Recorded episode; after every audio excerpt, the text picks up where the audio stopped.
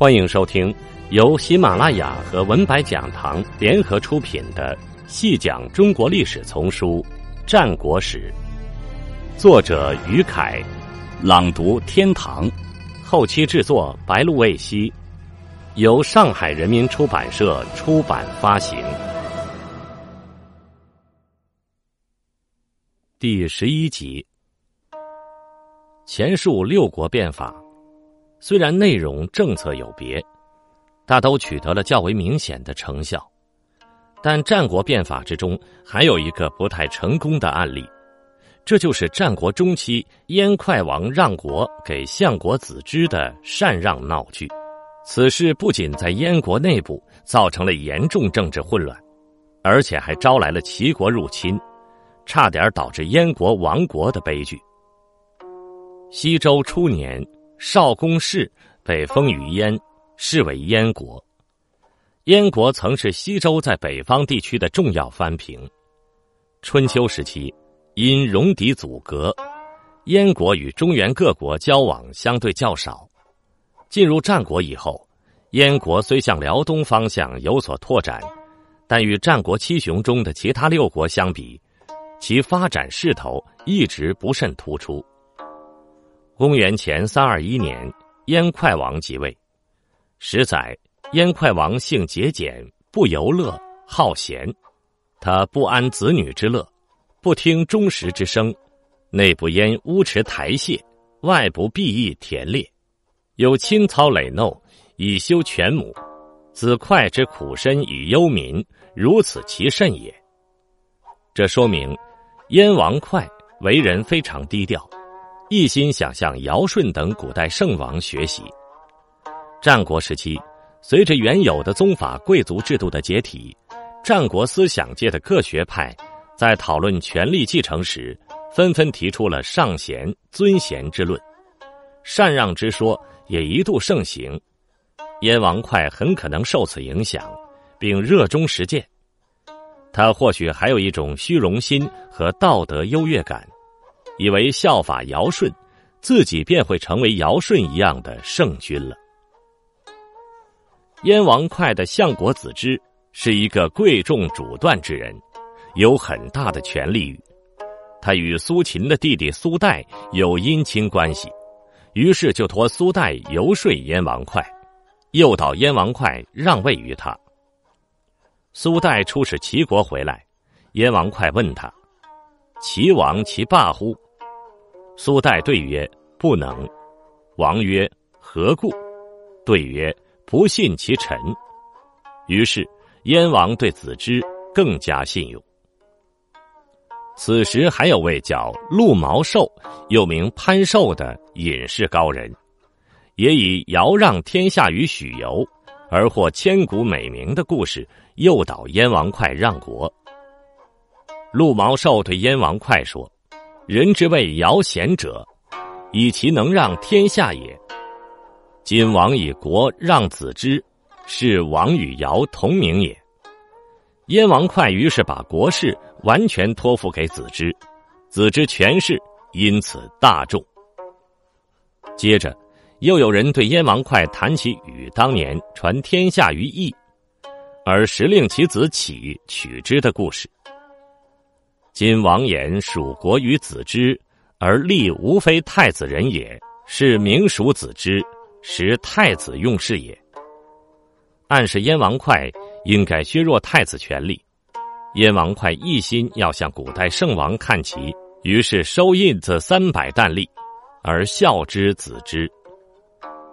当子之集中了燕国所有大权的时候，便堂而皇之的南面行王事。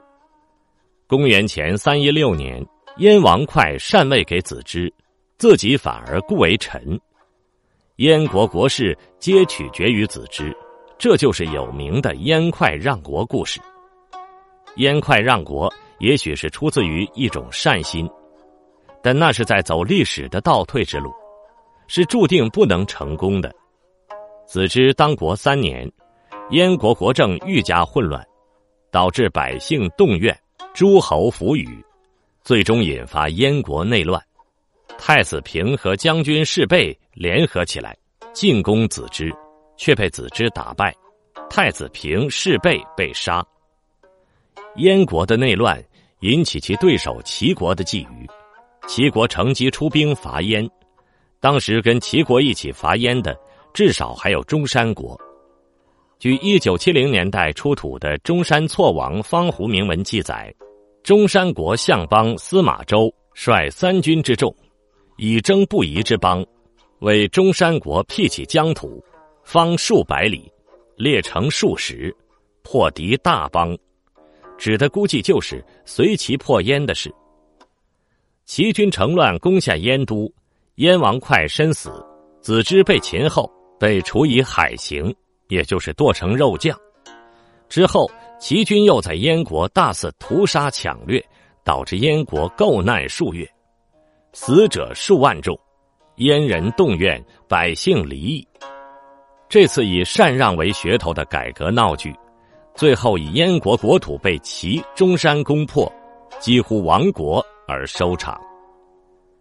燕王哙和子之死后，赵国担心燕国破灭于己不利。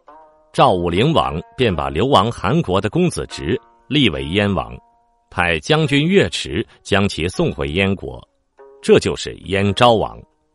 昭王登位之初，决心要令燕国强大起来，于是下决心四处物色治国良才。燕昭王登门拜访了老臣郭伟，郭伟很有见识，他给燕昭王讲了一个千金试马的故事。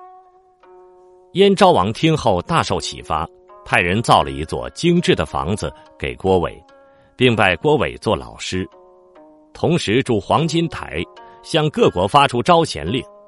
各国的有才能之人见燕昭王果然真心实意招纳贤才，纷纷来到燕国。十载，乐毅自魏王，邹衍自齐王，巨辛自赵王，势争趋燕。一时燕国成为人才高地，燕昭王于是拜乐毅为亚卿，请他整顿国政、训练兵马。乐毅是名将岳阳之后，深通兵法，才学出众。他很感激燕昭王的知遇之恩，受命以后，请全力协助昭王改革内政、整顿军队。首先，乐毅针对燕国法度迟坏。官吏营私的严重局面，叫昭王制定法律，严厉加强对官吏的审查和考核。其次，乐毅提出察能而授官的用人原则，摒弃亲亲贵贵的旧传统，廓清子之当权时拉帮结党、滥用亲信的劣迹，使燕国的吏治日趋清明。再次。乐毅建议昭王对那些遵守国家法度的顺民，包括身份低下的贫民和一部分奴隶，都用一定制度予以奖励，以安定社会秩序。昭王因此注意吊死问孤，去慰抚那些有丧葬之忧的人家；对那些有生育之喜的夫妇，昭王也派人去祝贺，给予关怀。昭王与庶民百姓同甘苦共命运，得到了全国百姓的拥护。昭王还支持乐毅进行军事改革，着重进行战法和纪律训练，使燕军的战斗力有了极大的提高。随着燕昭王的励精图治，燕国也一天天强大起来。燕昭王二十八年，燕国联合赵、楚、韩、魏等国攻齐。上将军乐毅攻破齐国，占领齐国七十多城。与此同时，燕昭王还派燕将秦开袭破东湖，迫使东湖后退千余里。燕国领土向东北扩展到了辽东一带。经过持久的努力，燕昭王终于使燕国跻身于战国列强之列，迎来了燕国历史上的辉煌时期。但燕王哙时期走过的一段弯路，其教训是值得永远汲取的。听众朋友，本集播讲完毕，感谢您的收听。